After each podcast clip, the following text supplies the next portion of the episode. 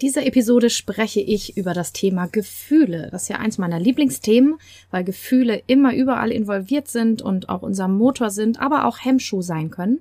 Und ich habe ja die provokante These in den Titel gestellt, du kannst entscheiden, wie du dich fühlst. Wie ich das meine und wie das Ganze geht aus meiner Erfahrung, das verrate ich dir in dieser Episode. Wenn du also dann neugierig geworden bist, hör sehr gerne rein. Viel Vergnügen.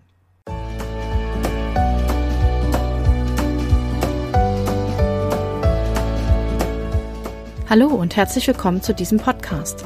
Ich bin Katrin Grobin und du bekommst von mir hier viele hilfreiche Methoden, Tipps und Übungen rund um die Themen weniger aufschieben und entspannter leben.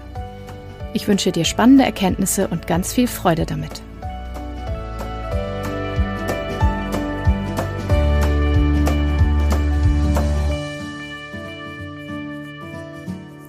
Ja, das Thema Gefühle ist ja macht meistens nicht so ein ganz einfaches, beziehungsweise wir haben so Lieblingsgefühle und wenn wir uns gut fühlen, ne, dann ist das nett, Freude, Friede, Eierkuchen. Das haben wir sehr gern, aber natürlich gibt's auch öfter mal Gefühle, die man nicht so mag. Wenn man sich ärgert, wütend auf sich selbst ist oder auf andere, wenn man traurig ist oder vielleicht sogar verzweifelt oder irgendwie unentspannt. Und da fängt eigentlich das ganze Drama aus meiner Erfahrung schon an auch aus eigener Erfahrung natürlich, dass wir oft das Gefühl haben, äh, wir müssten uns die ganze Zeit gut fühlen und es ist ein Drama, wenn wir uns nicht gut fühlen und dann ist der Tag richtig schlecht und so weiter.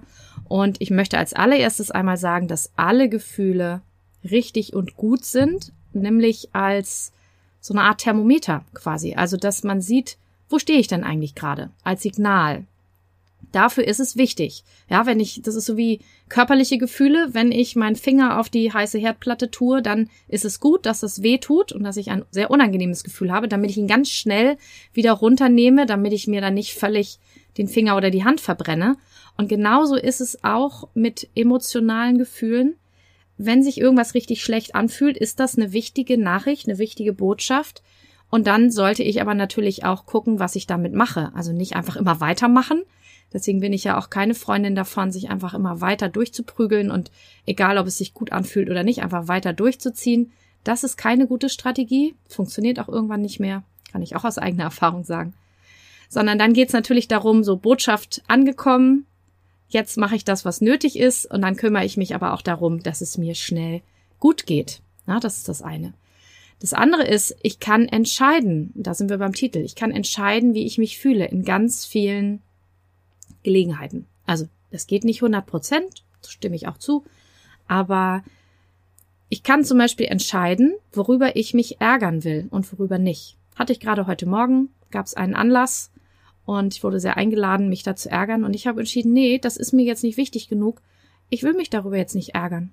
Es gibt einen lustigen Spruch, es gibt so viele Gelegenheiten, sich zu ärgern am Tag. Man muss ja nicht alle nutzen.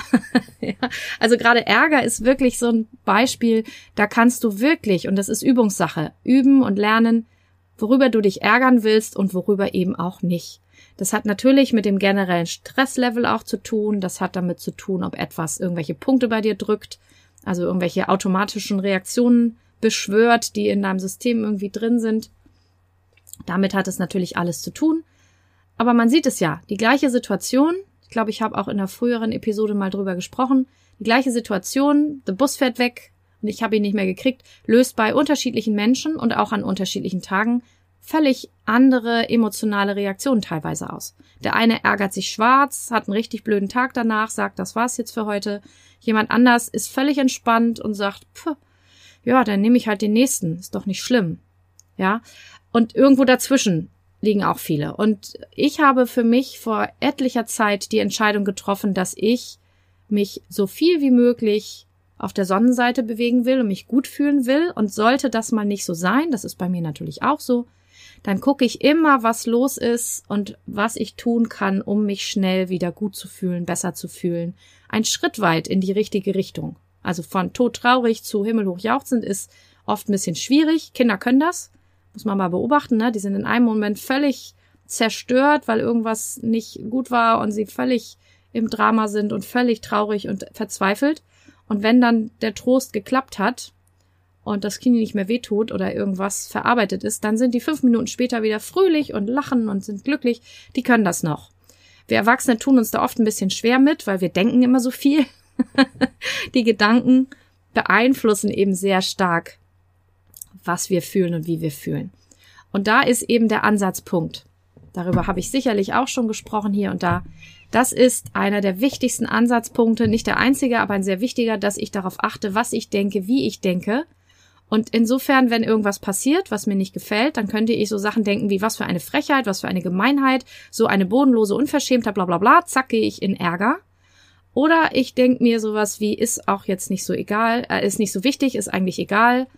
Oder da hat sich vielleicht jemand geärgert, tut mir leid für die Person, ist aber nicht mein Problem. Oder, ne, oder der Bus ist weg, ist es jetzt ein Drama oder nicht? Nö, also wenn es nicht der einzige Bus am Tag war, ist es ja in der Regel kein Problem.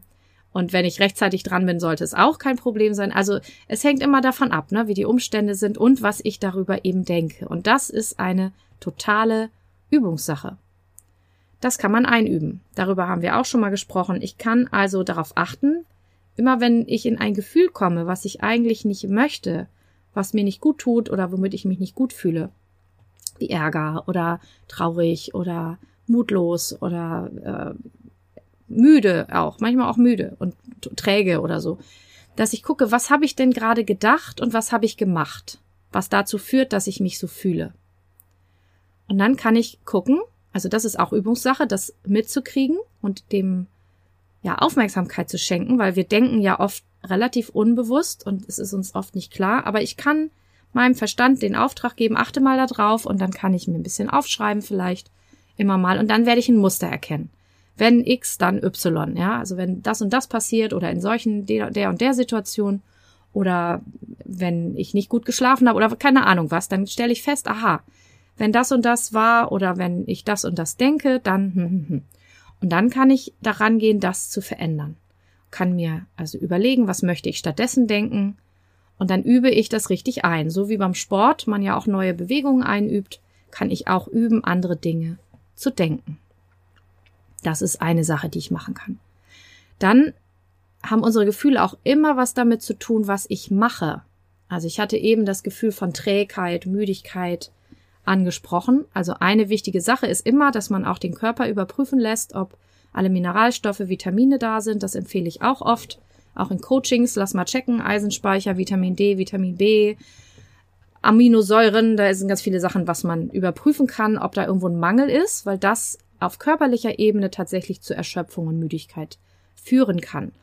Und parallel und auch wenn das sozusagen ausgeschlossen ist oder ich eben dann entsprechend meine Vitamine habe, ja, ich nehme zum Beispiel auch regelmäßig Vitamine, wenn dich das interessiert, frag mich gern, die das eben regelmäßig auffüllen, damit meine Depots ordentlich voll sind und gleichzeitig lasse ich es regelmäßig checken, um zu gucken, ob irgendeins gerade mehr gebraucht wurde und eben der, der Akku quasi leer ist.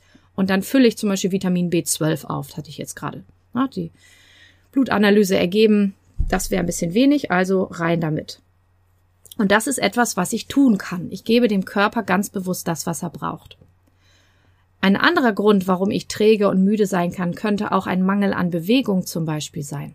Dass ich die ganze Zeit nur am Schreibtisch sitze oder auf dem Sofa rumliege oder wechselnd und mich einfach zu wenig bewege. Und dann, ne, dann, dann erschlafft der Körper, die Muskeln funktionieren nicht so gut, die Durchblutung ist nicht so gut, die Sauerstoffsättigung ist nicht so gut. Und alles ist ein bisschen verkrampft und verspannt und das drückt auch auf die Stimmung. Es werden nicht so viele Freudehormone vom Körper produziert, weil der halt so ein bisschen auf Sparmodus geht und auf Trägheit und so weiter. Und auch wenn es ein bisschen weh tut, da kann ich am besten gegensteuern, indem ich mich mehr bewege, auch wenn mir danach eigentlich gerade gar nicht ist. Bam, jetzt habe ich's gesagt. es ist nicht schön und ich find's manchmal auch doof. Aber es muss ja auch gar nicht gleich die ganz große Nummer sein. Also wenn ich sage, ich habe mich jetzt länger nicht bewegt, ich fühle mich sehr müde, gleich zu sagen, jetzt gehe ich aber gleich dreimal die Woche zum Sport oder mach gleich hier Laufen und so weiter. Du kannst ja langsam anfangen. Im Zweifel einfach einen Spaziergang länger, also mal eine Busstation früher aussteigen oder na mal mit dem Fahrrad fahren statt mit dem Auto oder mal einmal Treppen eine Stufe höher steigen extra, also einen so einen Abschnitt oder so. Jede Bewegung, die du mehr machst, zählt. Oder beim Haushalt einfach laut Musik anmachen und so ein bisschen dabei tanzen zum Beispiel, ist auch gleich mehr Bewegung. Vom Schreibtisch ab und zu aufstehen, wenn du einen höhenverstellbaren Schreibtisch hast. Ich weiß, viele haben den, ich auch, und wir benutzen den ganz oft gar nicht. Ja, wenn man nicht akut irgendwas mit dem Rücken hat, vergisst man manchmal, dass man dieses Ding bewegen kann. Die Empfehlung ist eigentlich regelmäßig, den hochzufahren, sich dann mal hinzustellen. Und dann kann man ihn ja irgendwann wieder runterfahren. Also erinner dich daran, kleb dir irgendwo einen Zettel hin, mehr aufstehen, mehr in Bewegung auch arbeiten, öfter mal zum Drucker laufen, äh, keine Ahnung, alles, was man an Bewegung einbauen kann, hilft, zum Beispiel sich nicht so träge und müde zu fühlen weil der Körper dadurch einfach aktiviert wird und dann kriegst du bessere Hormone, fühlst dich besser, hast du mehr Lust auf Bewegung und zack, funktioniert das Ganze einfach besser. Und dann gibt's noch eine Stellschraube, wo du drehen kannst, das ist die Ernährung, auch nicht so ein angenehmes Thema. Und ich bin jetzt auch keine Ökotrophologin oder Ernährungsberaterin.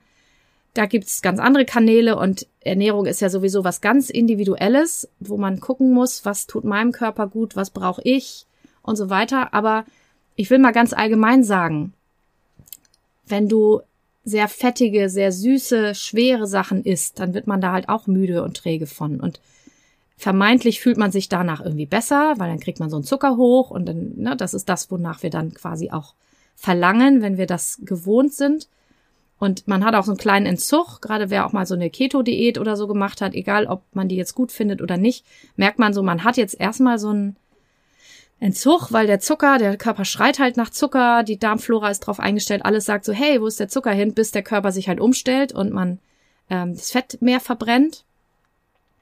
Und es ist aber eben gleichzeitig so ein Kreislauf. Also wenn ich das über Zucker und Kohlenhydrate und sowas mache, ist es so ein Kreislauf. Dann kriegt man diese Heißhungerattacken, dann will man immer mehr davon essen. Dann fühlt man sich noch schwerer, dann legt man was zu, dann fühlt man sich schlecht damit, dass man zugenommen hat. Also dann denke ich wieder Dinge über mich und so weiter. Und das ist auch eine blöde Spirale und das heißt, was du machen kannst, du musst jetzt gar nicht die große Diät machen. Und um Himmels Willen, du musst jetzt auch nicht eine Eiweißkur oder so machen. Kannst du, wenn du möchtest. Habe ich auch mal gemacht, es war auch ganz cool und ich habe auch wirklich an den richtigen Stellen äh, auch abgenommen. Kannst mich auch fragen, wenn dich das interessiert. Aber was du ganz leicht machen kannst, ist einfach gesunde Dinge dazu tun. Das ist leichter. Das habe ich, glaube ich, auch schon mal irgendwo gesagt. Also einen Apfel pro Tag dazu. Oder zwei extra Glas Wasser oder äh, überhaupt gesundes Obst und Gemüse einfach sich vorbereiten und dann als Snack zwischendurch oder Nüsse, Mandeln. Also diese ganzen gesunden Sachen, von denen wir ja oft auch wissen, dass sie gesund sind, einfach mehr davon, dann kriegt der Körper mehr, was er braucht. Automatisch ist der Magen dann gleich schon mal mit ein bisschen guten Sachen gefüllt und du hast weniger Jipper auf diese anderen Sachen. Umso mehr, wenn du auch noch dafür sorgst, dass du Freude und Spaß hast an deinem Tag. Das ist nämlich auch noch was, was du machen kannst, dass du ganz bewusst A, darauf achtest, was alles gut ist, Positiv-Tagebuch, und B, zusiehst, dass du davon mehr in dein Leben reintust. Also nicht immer warten, bis Feierabend ist mit den schönen Sachen. Du kannst auch eine schöne Mittagspause machen. Du kannst morgens früher aufstehen und schon mal gleich morgens was Schönes für dich machen. Sieh zu, dass du am Wochenende schöne Dinge tust, die dir gut tun. Das hat auch kein anderer zu entscheiden, was das ist je mehr du diesen Freudespeicher auffüllst, umso weniger brauchst du auch wieder diese süßen Sachen. Und umso besser wirst du dich auch fühlen, weil das Ganze sich nach mehr Spaß und Freude anfühlt. Und wenn du dann ausgeglichen bist und dein Freudespeicher äh, aufgefüllt ist und so weiter und du also richtig gut drauf bist und, und Spaß hast, dann äh, macht das so eine neue Spirale auf, dass du dich darüber dann immer besser fühlst und tolle Ideen kriegst, was du noch machen kannst. Du bewegst dich mehr, weil du mehr Energie hast, du isst gesünder, weil der Körper einfach Lust auf gesunde Sachen hat, wenn man ihn nicht in diesem Ablauf stört und so weiter. Und dann bist du auch viel entspannter, wenn irgendwelche Situationen sind, die dich normalerweise dazu einladen, dich nicht gut zu fühlen. Dann wirst du sehen, dass es dir viel leichter fällt, das einfach nicht so an dich ranzulassen und einfach entspannt zu bleiben. Zu sagen, ich ärgere mich da jetzt nicht drüber. Oder, oh, wie schade, das, das gefällt mir jetzt nicht so, aber ich muss jetzt nicht tot traurig werden, weil mir irgendwas runtergefallen ist. Dann ist das eben so. Dann ist es jetzt halt kaputt oder so. Das heißt, wenn deine Nerven stabil sind, weil du generell gut für dich sorgst und darauf achtest, wie es dir geht und wie es deinem Körper geht und so weiter, ist es viel, viel leichter, dann auch wieder zu entscheiden, wie du dich fühlen willst und dafür genau die richtigen Sachen zu machen. So, da sind wir wieder am Anfang. Also du siehst, du kannst ganz viel tun. Du bist den Gefühlen nicht ausgeliefert. Alle Gefühle sind gut. Es ist wichtig, sie zu fühlen, weil sie eine Botschaft haben. Ne, wenn du dich dauerhaft schlecht fühlst in irgendeinem Kontext, solltest du sehen, ob du da rauskommst zum Beispiel oder ne, was du verändern solltest, damit es sich besser anfühlt. Und du kannst aber auch ganz viel tun, generell, um eben dich ganz viel gut zu fühlen oder auch mit nicht so angenehmen Gefühlen schneller fertig zu werden. Dazu gibt's auch in anderen Episoden sicherlich auch noch mehr. Ich überlege gerade, ich weiß gar nicht, ob ich schon mal eine über Klopftherapie gemacht habe. Auf jeden Fall gibt es ein Video von mir auf YouTube zum Thema Klopfen. Das ist auch noch was, was du tun kannst, um Gefühle schneller zu bewegen. Nicht um sie wegzumachen, sondern um sie eben wirklich voll zu fühlen, aber dass sie nicht irgendwo hängen bleiben. Schau da gern mal rein. Ich suche mal den Link raus und tu den in die Show Notes. Das ist auch noch eine sehr gute Erste-Hilfe-Maßnahme, wenn es mal drückt und mal ein Gefühl schwierig zu äh, auszuhalten oder zu bewegen ist. Ja, ich hoffe, diese Episode kann dich dazu inspirieren, immer noch bessere, schönere Tage zu haben. Das scheint irgendwie das Thema des Tages zu sein. Hatte ich gerade schon in zwei Coaching-Calls. Das Thema Freude, Leichtigkeit, Spaß und so weiter ist gerade irgendwie unterwegs. Deswegen habe ich auch gleich die Episode aufgezeichnet. Ich freue mich, dass du wieder reingehört hast. Ich wünsche dir einen wundervollen Tag. Und du weißt, wie immer, solltest du einen Bedarf haben, auch mal Ursachenforschung zu betreiben, aufzulösen, Ursachen aufzulösen, ähm, im Coaching mit mir über Dinge zu sprechen, eine schöne Hypnose zu kriegen, um sich zu entspannen und dich gut zu fühlen, melde dich sehr, sehr gern. Ich bin immer hier und äh, ich wünsche dir alles Gute und bis zum nächsten Mal. Tschüss.